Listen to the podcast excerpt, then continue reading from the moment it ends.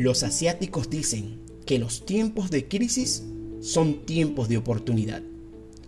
Una pregunta incorrecta que normalmente hacemos ante las crisis es la típica ¿por qué me sucedió esto? Cuando la pregunta que deberíamos hacernos es ¿para qué sucedió? ¿Qué propósitos habrá? Isaías 55, versos 8 y 9 dicen, mis pensamientos no se parecen en nada a sus pensamientos, dice el Señor, y mis caminos están muy por encima de lo que pudieran imaginarse. Pues así como el cielo está por encima de la tierra, así mis caminos están más altos que sus caminos, y mis pensamientos más altos que sus pensamientos. Basado en la omnisciencia del Señor, no lograríamos tener respuestas del por qué ha permitido ciertos acontecimientos.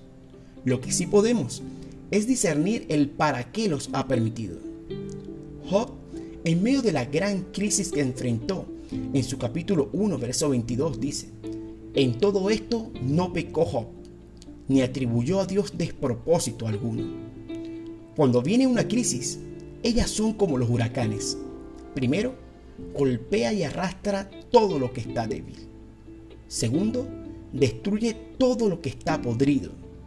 Tercero, revela el terreno donde hemos construido. De las grandes crisis surgen grandes aprendizajes. Sirven para ser resilientes y mejorar con personas. Sirven para enfocarte y capacitarte. Sirven para reformar, crear y renovar. Aldous Huxley dijo, experiencia no es lo que ocurre, experiencia es lo que usted gana con lo que ocurre.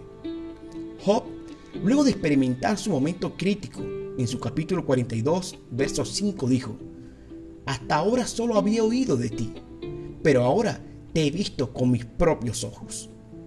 Y es que los momentos de crisis, aunque nos afectan, debemos entender que forman parte del propósito divino. Cuando sientas que atraviesas en medio de ellas, recuerda que Jesús tuvo que morir en la cruz. La iglesia primitiva tuvo que sufrir persecución. Y aunque a primera instancia no logremos entender, luego comprenderemos que todo era parte de un propósito. Amado, si hoy atraviesas una crisis en cualquier aspecto de tu vida, hazte la pregunta correcta. ¿Para qué me sucedió esto? Y te aseguro que encontrarás que hay propósitos de Dios detrás de ellas. Bendiciones.